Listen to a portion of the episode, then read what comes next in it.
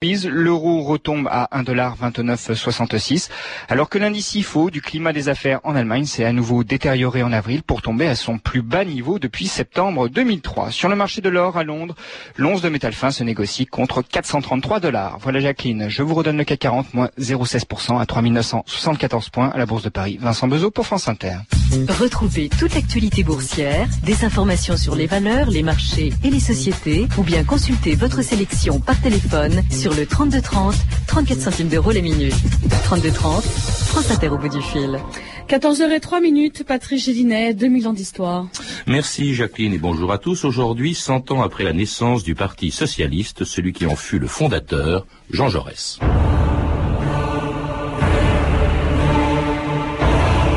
Quels que soient les dissentiments, quelles que soient les difficultés, quelles que soient les polémiques, entre socialistes, on se retrouve toujours. Jean Jaurès à Lille, le 26 novembre 1900.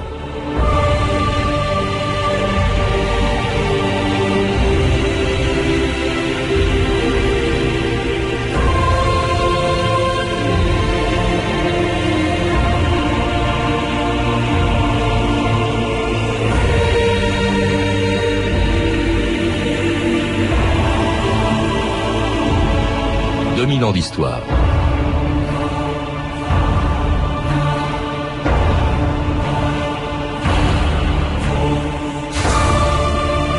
Sans jamais avoir dirigé un gouvernement ni même été ministre, Jean Jaurès est une des figures les plus célèbres de l'histoire de la France contemporaine et on ne compte plus les rues, les avenues ou les lycées qui portent son nom. Né à Castres en 1859, dans une famille où l'on ignorait tout de la condition ouvrière, cet intellectuel bourgeois n'était pourtant pas prédisposé à devenir un jour le représentant le plus connu d'un parti socialiste qui célèbre aujourd'hui son centième anniversaire. En créant la SFIO, la section française de l'Internationale ouvrière, le 25 avril 1905 à Paris, Jean Jaurès réalisait la promesse qu'il avait faite 12 ans plus tôt aux mineurs de Carmaux, lorsqu'en 1893, il l'avait choisi pour être le candidat d'un mouvement socialiste alors profondément divisé. Le mouvement socialiste aujourd'hui en France est divisé en sectes qui s'affrontent. Si vous m'en donnez mandat, je bâtirai avec vous l'unité de tous les socialistes dans un seul et même parti démocratique. Si vous me désignez comme votre candidat, je serai l'homme de cette unité, du rassemblement des exploités, de ceux qui n'ont rien, des laissés pour compte. Je serai l'homme de l'unité socialiste contre tous les partis bourgeois. On va passer au vote. Qui est pour Jean Jaurès? À une écrasante majorité, Jean Jaurès. Tu es élu candidat de notre circonscription.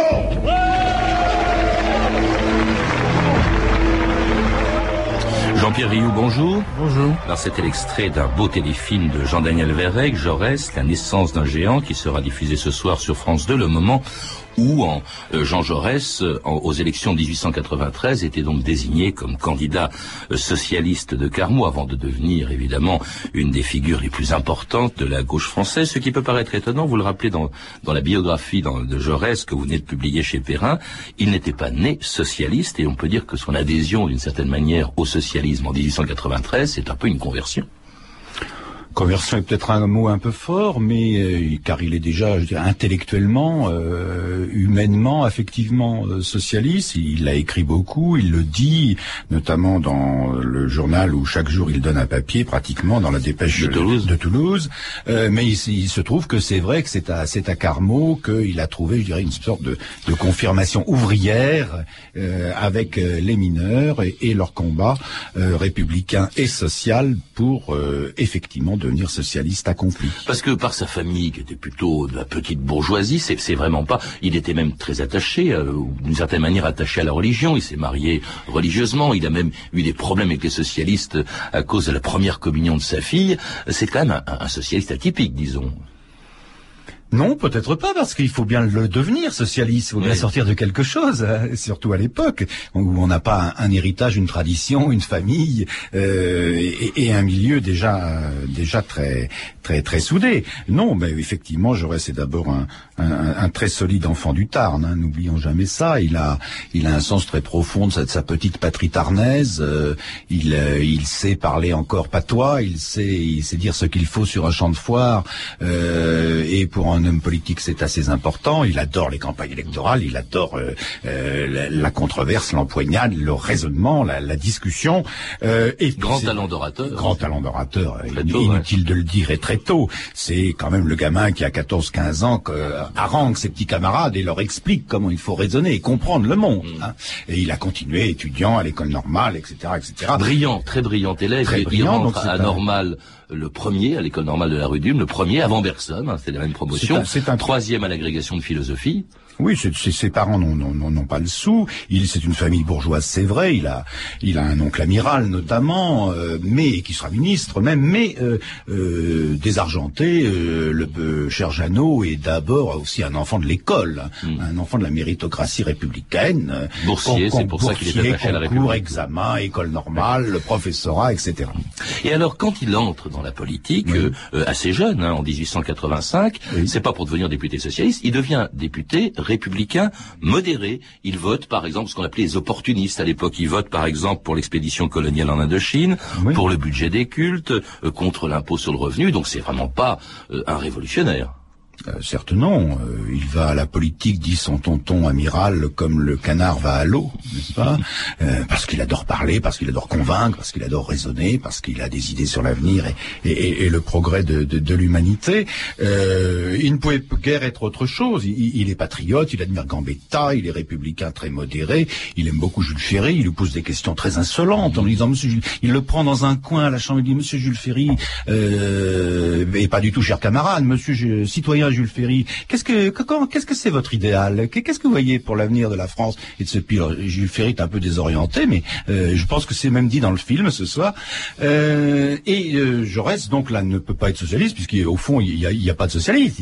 Il y, a, il y en a trois ou quatre, parfaitement débiles d'ailleurs, euh, dans cette législature 85-89. Et Jaurès est assez effrayé même par ces par ces zèbres-là. Alors socialiste, il va le devenir quand même lorsqu'en 1892 les mineurs de Carmaux se mettent en grève parce qu'un des leurs, le maire socialiste de la ville, est licencié par le propriétaire des mines de Carmaux, le marquis de Solage. Je suis maire de Carmaux depuis deux mois, monsieur le directeur. La loi reconnaît aux élus du peuple le droit à des congés pour exercer leurs fonctions. Je les ai pris. Ici, la loi est celle de la compagnie, celle du marquis de Solage. La mairie ou les mines, vous avez choisi. Nous aussi. Vous êtes licencié, monsieur Calvignac. À cette minute, vous ne faites plus partie de notre personnel.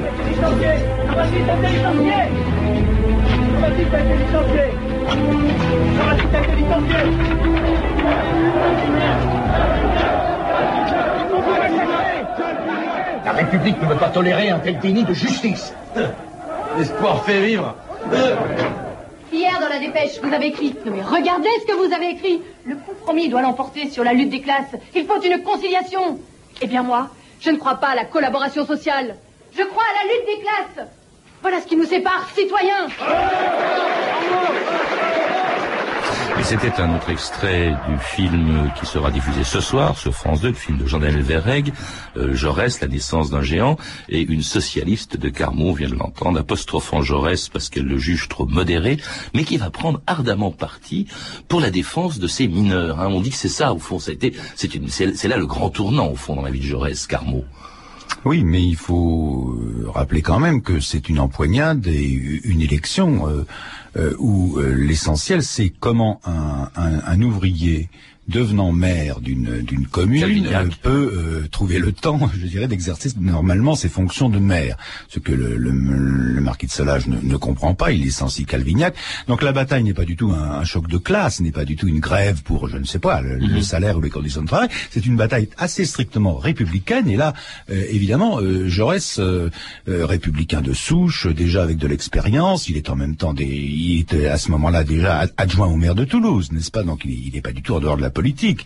Et, Jaurès, là, euh, donc, est sur un terrain qu'il connaît bien, euh, qui n'est pas encore, je répète, la lutte de classe pure et dure. Elle viendra quelques années plus tard à Carmaux avec l'affaire des verriers de Carmaux, quand ce sont les verriers qui devront, qui devront se reconstituer eux-mêmes un outil de travail à eux, une verrerie aux verriers, mais qu'ils seront obligés d'aller faire à, à, Albi. Euh, et donc l'affaire de, de, en 1892, qui verra la, première élection de Jaurès, c'est au fond une extension des conquêtes de la République. oui, parce qu'il est scandalisé parce que cet élu du suffrage universel, qui est mineur, Calvignac, mmh, mmh. Euh, est licencié de cette société, euh, euh, de ces de ces mines, parce qu'il va trop souvent à la mairie, beaucoup plus qu'à la mine. Mais cela dit, il s'intéressait déjà Jaurès à la condition ouvrière. il était, il voulait à la Chambre une véritable législation du travail, la création de caisses de retraite ouvrières. refuse la violence, hein, malgré tout. Il est justement, il est hostile. Par exemple, quand les grèves se déclenchent, il essaye de d'intercéder entre les grévistes justement et, et l'armée qui a été envoyée à Carmaux. Tout à fait, mais je, reste dans un temps particulièrement violent et, relativement sauvage où l'armée est qualité, l'armée de la revanche, l'armée dont la mission ne devait être qu'au fond de nous nous protéger de, l'abominable allemand et de nous reconquérir l'Alsace-Lorraine. L'armée intervient directement parce qu'on n'a pas d'autres forces de l'ordre euh, assez efficaces encore. Euh, l'armée intervient directement dans les grèves et donc euh, ces années 1890 et 1900 sont très dures avec des morts qui restent sur le pavé ici ou là, euh, avec des, des, balles de Lebel qui ont qui ont été tirées. Jaurès a toujours refusé ça, toujours refusé ça euh, au, nom de ce qu'il considère être l'humanité et, le rapport des hommes entre eux. Et euh, il a, il est la violence, y compris la violence de la grève, contre les contre ceux qui prônent la grève générale, la grande insurrection, le grand soir. Il a toujours été très très très très, très hostile. Alors il va se battre donc pour la réintégration du maire socialiste de Carmaux, Jean-Baptiste Calvignac, qui va finalement être réintégré, il va obtenir gain de cause, qui va être réintégré en octobre 1892, trois mois donc après son licenciement par le marquis de Solage. Ce marquis qui démissionne de son siège de député. il a fait la gaffe de démissionner. Solage, Alors justement, hein, euh, du coup, Jean Jaurès en profite, mm. pose, pose, sa candidature, ou plutôt on lui demande d'être mm. candidat, sous l'étiquette socialiste. On écoute un autre extrait du film de Jean-Daniel Verreg avec toujours Philippe Torreton dans le rôle de Jaurès. En haut comme en bas, l'ordre social actuel ne fait que des esclaves. Car ceux-là ne sont pas des hommes libres, qui n'ont ni le temps ni la force de vivre pour les parties les plus nobles de leur esprit et de leur âme. La République doit devenir démocratie sociale. C'est pour cet idéal que luttent les mineurs de Carmaux. Ma solidarité avec eux est donc totale, politique, républicaine et socialiste. Républicain, je savais que vous l'étiez, mais socialiste, c'est nouveau. Peut-être. Au fond de moi, j'ai l'impression de l'avoir toujours été. Disons qu'avant, c'était implicite et que maintenant, c'est explicite. Pour la liberté! La République sociale Le socialisme! Et avec quoi, Jaurès?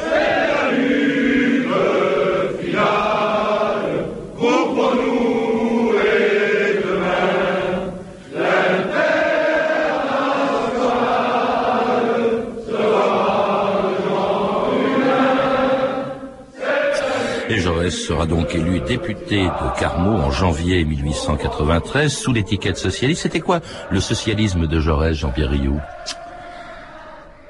Grande question. Le socialisme de Jaurès, c'est d'abord une suite de la République. Euh, Jaurès pense qu'en France, dans ce pays qui a fait 89 et qui a pris la Bastille, euh, on aura une forme originale du socialisme. Il se trouve qu'aussi euh, les forces ouvrières sont très faibles en France. les, syndicats sont faibles, la mutualité, à la différence du travaillisme en Grande-Bretagne ou la différence de la social-démocratie en Allemagne, l'organisation autonome des ouvriers entre eux, l'assistance, le développement, la lutte de classe, la grève, et en France quelque chose de relativement euh, de, relativement atténué. Euh, donc euh, parce que l'espoir, y compris l'espoir ouvrier chez les ouvriers, c'est à travers le suffrage universel et la République enfin imposée, c'est la République, la France est le seul grand État, la seule grande puissance qui à l'époque soit une République par rapport aux monarchies environnantes. Donc il y a eu, je dirais, une attraction républicaine du socialisme au départ. Oui, pour lui, il distingue pas la République et le socialisme. Non, ce que font beaucoup de socialistes. Pour eux, la République, c'est la République bourgeoise, Exactement. etc. Bon, alors tout ça se verra euh, au temps de l'affaire Dreyfus, euh, se révélera au temps de l'affaire euh, lorsque il faudra bien convenir que, après tout, la République bourgeoise a du bon. Autre débat aussi, on dit qu'il était réformiste, alors que beaucoup de socialistes étaient révolutionnaires, Jean-Pierre Oui. Lui, il préfère des réformes également, allant vers le socialisme. Exactement, il pense qu'il y a un déroulement de la République en socialisme qui se fera par étapes et avec toujours contrôle euh, très très strict par le suffrage, par l'élection, par, par, par, le mandat. et non pas par la rupture révolutionnaire dans, dans la rue ou ailleurs. Bon. Il se trouve que là, cette conception-là se heurte à la fois à une conception plus autoritaire et plus idéologique de ce que doit être le socialisme sur modèle allemand et sur modèle de la social-démocratie allemande qui triomphe à ce moment-là dans l'ensemble de l'international socialiste. Bon. Et là, il s'oppose notamment à Jules Gued. Alors oui, euh, justement, parce que vous dites qu'il triomphe, la social-démocratie allemande triomphe, c'est un immense parti socialiste. Oui, elle triomphe même en France en 1905. Mais elle triomphe parce qu'elle a réalisé son unification. Or, c'est ce qui sera le grand rêve de Jaurès en France. Hum. Parce qu'à l'époque, quand il est élu, il siège à l'Assemblée sous l'étiquette socialiste, avec un programme de Jules Gued, qui était hum. la figure la plus connue du socialisme à l'époque. Mais en réalité, ce socialisme est divisé très profondément en secte, comme le disait Jaurès. Oui, il y a une multitude de groupuscules sectaires. Il faut quand même savoir que euh, les socialistes en France considèrent en 1893 qu'ils ont acquis une grande victoire électorale lorsqu'ils ont dépassé le cap de 1% des suffrages. Ben, il y a une multitude hein, d'adjonctions de sectes, tout simplement parce que à, la fois euh, il y a les formes révolutionnaires des choses depuis 1789 dans ce pays, et aussi parce que les ouvriers, tout seuls, sont en train d'essayer d'inventer un mode français particulier de révolution où le parti et les sectes n'ont rien à voir. Ça s'appelle le syndicalisme révolutionnaire, euh, qui aura un texte tout à fait extraordinaire, la charte d'Amiens en 1906, un an après euh, l'unification socialiste avec beaucoup de guillemets, et qui expliquera, écoutez, nous on va faire la révolution tout seul, tranquille, sans se soucier des partis et des sectes. Exactement. Ouais, il, il, Jaurès a compris ça. Il a compris qu'il fallait en quelque sorte biaiser et inventer quelque chose de parfaitement original, très accroché à la République, pour éviter à la fois la dérive révolutionnaire et pour éviter aussi la dérive, je dirais, du marxiste pur et dur avec une grosse et forte idéologie d'État. Parce que les ouvriers font beaucoup plus confiance au fond au syndicalisme et à la et à eux-mêmes et, au bord du travail. Qui, assez multiples, je les cite, vous la vous les citez, Jean-Pierre Rioux. Hein, il y a donc le Parti ouvrier français de Jules Gued, euh, il y a les blanquistes, il y a les possibilistes de Paul Brousse, il y a euh, un Parti ouvrier socialiste révolutionnaire de Jean Alemann, il y a les socialistes indépendants avec Alexandre Mirand, qui d'ailleurs préside à l'Assemblée nationale le groupe socialiste, c'est le seul endroit où ils se retrouvent euh, ensemble. Et puis alors Jaurès, malgré tout, se distingue très vite dès qu'il est élu député socialiste en 93. Il, se distingue grâce à ses talents d'orateur et notamment qu'il va mettre au service d'une cause dans laquelle il va engager les socialistes. C'est évidemment, nous sommes à la fin du 19e siècle, c'est l'affaire Dreyfus. Cela dit, les socialistes, ils sont entrés très en retard dans cette affaire Dreyfus. Au début, je crois Jules Guette disait, ça ne nous intéresse pas, c'est une querelle de bourgeois. Oui, euh, je, reste à jouer un rôle très important dans l'affaire Dreyfus, d'abord en, je dirais, en, ayant un œil de plus en plus critique sur ce qu'était au fond la l'atonie des socialistes, qui considéraient, c'est vrai, que bon, c'était une affaire d'officiers bourgeois condamnés plus ou moins justement, mais peu importe, et que de toute manière, le prolétariat n'avait rien à gagner à défendre un bourgeois. Bon, euh, intervient tard, jusqu'en janvier 1898, il est, il colle assez à cette espèce de raisonnement médiocre. Ajoutez-y que parfois, euh, il se trouve que Dreyfus étant juif, euh, on peut trouver des relents d'antisémitisme assez forts dans ces milieux socialistes. Mais même chez Jaurès, vous, vous citez cette phrase extraordinaire. Vous, vous citez, je vous coupe, Jean-Pierre ça c'est Jaurès qui parle. On a surpris un prodigieux déploiement de la puissance juive pour sauver l'un des siens. Dreyfus livrait les documents secrets pour de l'argent, voilà tout. C'est quand même extraordinaire. Ça c'est Jaurès qui deviendra Dreyfusard, qui va défendre ardemment Dreyfus. Mais c'est vrai que c'est quand même étonnant le retard qu'a mis le socialisme français avant de défendre Dreyfus. Donc dont acte et ensuite donc Jaurès euh, et ça sera pour lui une évolution extrêmement importante que cette euh, que ce Dreyfusisme dans lequel il n'entre pas comme Zola, je dirais pour euh, pour défendre un juif. Hein, et par refus de l'antisémitisme prioritairement, mais pour, euh, je dirais, euh, montrer au peuple de France que s'il veut être fidèle à cette révolution originelle et s'il veut être fidèle au socialisme même, il faut qu'il se batte pour la vérité et la justice. Mmh. Bon, et ça, ce sont des, des, mots clés pour Jaurès, quelles que soient les circonstances. Euh, justice et vérité sont vraiment les, les, les, les, mots décisifs pour lesquels il faut se battre, mmh. qu'on soit bourgeois ou prolétaire. Voilà. Et là, son rôle a été essentiel. Euh, là, son rôle a été lui. Tout à fait essentiel, temporaire, puisqu'après les, les, choses ont repris leur cours euh, de, division et de difficulté, mais euh, euh, il y a compris aussi que puisqu'il défend la vérité, même la vérité piétiné chez un bourgeois et chez un officier de surcroît. Euh, ce socialisme qu'il veut ne sera jamais un socialisme d'État, ne sera jamais un socialisme de raison d'État, il sera jamais un embrigadement. Il sera toujours un engagement et une adhésion au vrai et au juste. Alors, son grand rêve, euh, celui d'ailleurs de beaucoup de socialistes, c'est l'unité. C'est vrai qu'il pense en permanence à ce parti, à cette, cette social-démocratie allemande de Liebknecht, qui est un parti extrêmement puissant. Il rêve de le faire pour la France, de faire la même chose en France, de réunifier euh, les socialistes. Ça, c'est vraiment... Euh, en, en quoi peut-on dire qu'il est l'artisan, justement, de cette réunification qui va se produire, qui s'est produite il y a 100 ans tout juste? Jaurès est un grand unitaire, je dirais, euh, d'abord philosophiquement. Euh, Jaurès est philosophe, il est métaphysicien, euh, c'est un grand intellectuel. il pense qu'il y a une unité intrinsèque entre le réel, l'idéal, le monde, les hommes, enfin, bon, et, Dieu même, éventuellement. Bon. Alors ceci posé, il accepte beaucoup de choses venant des guédistes, venant de l'international socialiste. Il avale beaucoup de couleuvres au nom précisément de cette unité dont il pense qu'elle est nécessaire pour le mouvement socialiste comme pour tout le reste finalement. Et euh, c'est donc euh, sans grande difficulté qu'il euh, qu'il accepte ce, ce que j'appelle dans le livre des oukases finalement de l'international socialiste qui à un moment, à partir de 1904, voyant la division chronique ou les faibles effets de l'unité encore chez les socialistes français, l'international socialiste tape sur la table et dit écoutez mes enfants, chers camarades, il va falloir songer à passer à autre chose. C'est les socialistes étrangers qui ont les Français à se réunir. Sinon dans l'international vous allez toujours rester ridicule Hein, euh, fragmentaire et tout petit ton, hein, alors que nous, nous sommes les gros colosses hein, et les gros molosses de l'international. Et c'est ainsi donc que qu'est né l'ancêtre de l'actuel Parti socialiste, la SFIO, la section française de l'international ouvrière, créée par Jean Jaurès entre autres, il y a tout juste 100 ans au congrès socialiste qui se tenait à Paris du 23 au 26 avril 1905. Avec euh, Rosa Luxembourg, Liebknecht et Van der Welt, nous allons assister demain à Paris à un véritable miracle. Les socialistes français, rois de la division, spécialistes des divergences et des oppositions, vont enfin s'unir. Que la démocratie soit la règle au sein de notre mouvement. Nous avons tout lieu de nous en réjouir. L'unité implique le débat. Et je peux vous dire que depuis 12 ans, les débats n'ont pas manqué. Ils étaient usés à 15 ans. Ils finissaient en débutant.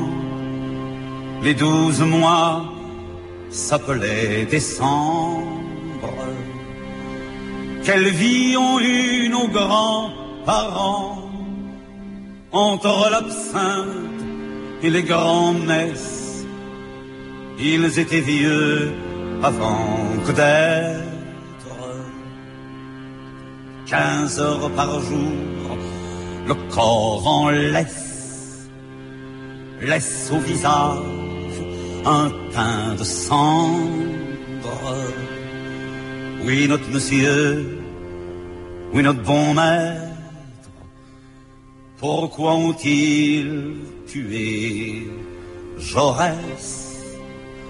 Et c'était bien sûr Jacques Brel pour constituer Jaurès, Jaurès qui en 1905 réalisait l'unité d'un mouvement euh, socialiste français assez faible. D'ailleurs, vous dites que ce congrès, euh, il y a 100 ans, n'a pas n'a pas soulevé les foules. À l'époque, mhm. le, le SFIO qui, était né de ce congrès n'était pas très important. Se dit Jaurès va y jouer tout de suite un rôle considérable, notamment grâce à son journal, qui n'est même pas le journal officiel d'ailleurs de la SFIO, qui est l'Humanité, Jean-Pierre Rioux. Dans le rôle considérable et unité, et puissamment unité, profondément unitaire de Jaurès, tient pas tant à sa place dans le parti, dans les SFIO, euh, où il occupe jamais que des strapontins. Hein. Il n'a jamais cherché à, maîtriser, à gérer l'appareil. Hein. Euh, il est toujours resté très indépendant dans tout ça, et intellectuel, grand orateur, parlementaire, etc. Euh, non, c'est d'abord la force de son journal, l'Humanité, où tout le monde peut écrire. Ce qui n'est pas le cas du journal officiel de la SFIO, qui est guédiste, hein, et où les syndicalistes révolutionnaires et les gens de syndicats n'ont pas droit à la parole. Hein. Dans l'Humanité, oui. Et dans tous les enjeux qui se présente dans ce fichu monde à partir de 1905 jusqu'à la catastrophe de 14, Jaurès dira toujours, il faut en parler, il faut essayer de trouver une solution commune. Voilà. Catastrophe de 14 qui sera le dernier grand combat de Jaurès, enfin plutôt avant, c'est-à-dire cette guerre qui s'annonce. Il s'efforce de, de l'empêcher. Il sera pour cette raison la première victime d'une certaine manière de la guerre de 14, assassiné le 31 juillet 1914 donc euh, à Paris par Raoul Villain. Euh, Aujourd'hui, la place de, de, Jaurès dans la gauche française, Jean-Pierre Rioux, est euh, dans un parti socialiste qui est au fond le successeur de la SFIO et qui lui, euh, au fond, cette gauche et cette gauche socialiste s'est divisée. En 1920, il y a eu la rupture, les communistes s'en sont allés, et puis aujourd'hui, depuis, ne serait-ce qu'à l'occasion des élections européennes, il y a des profondes divisions. Qu'est-ce qu'il a laissé au fond Jaurès derrière lui? Bah oui, Jaurès, euh, bon, a été la première victime en 1914, mais euh, sur un échec. Le mouvement ouvrier international n'a pas pu empêcher la guerre de 14, c'est clair. Bon, deuxièmement, il n'a pas pu euh, empêcher la, la, cassure qui viendra ensuite après, après l'émergence du communisme, et où la majorité des socialistes français choisiront mhm. la voie léniniste en 1920 au Congrès de Tours. Bon. Euh, ensuite, tous les malheurs du XXe siècle, eh bien, Jaurès, euh, la pensée de Jaurès n'a été d'aucune utilité ou de très faible utilité. Jaurès est le totalitarisme, c'est une question réglée, en sens que l'optimisme de Jaurès, le fait de ne pas voir que le mal aussi est à l'œuvre dans, dans le rapport des hommes entre eux et des nations entre elles, eh bien, il a été cruellement désavoué par tous les totalitarismes. Il se trouve que peut-être aujourd'hui, et pas seulement sans doute chez les socialistes, mais chez tous les républicains, chez tous les autres, y compris tous ceux qui ont des difficultés avec la politique, si je puis dire, mais qui cherchent un peu d'au-delà, qui cherchent un peu de vrai, qui cherchent un peu de justice dans, dans, dans, dans ce bas monde une espèce de pensée du jeune Jaurès serait peut-être intéressant à regarder parce que c'était un type qui nous disait au fond qu'il faut qu'il faut marcher. Il y, a, il y a une phrase que j'aime beaucoup de lui. Si nous ne pouvions pas marcher, chanter et délirer même sous les cieux, respirer les souffles et cueillir les fleurs du hasard, nous reculerions. Merci Jean-Pierre Rioux. Je rappelle, pour en savoir plus, que vous êtes l'auteur de la biographie, une belle biographie de Jean Jaurès qui vient d'être publiée aux éditions Perrin. Euh, lire également Les grandes batailles de la gauche de Jaurès à Mitterrand, le dernier numéro du hors-série Les collections de l'histoire en kiosque jusqu'en juin. Et puis enfin, euh, le film dont vous avez pu entendre des extraits, le téléfilm Jaurès, la naissance d'un géant de Jean-Daniel Verreg avec Philippe Torreton dans le rôle de Jean Jaurès, un beau film qui sera diffusé ce soir sur France 2 à 20h55. Ces références sont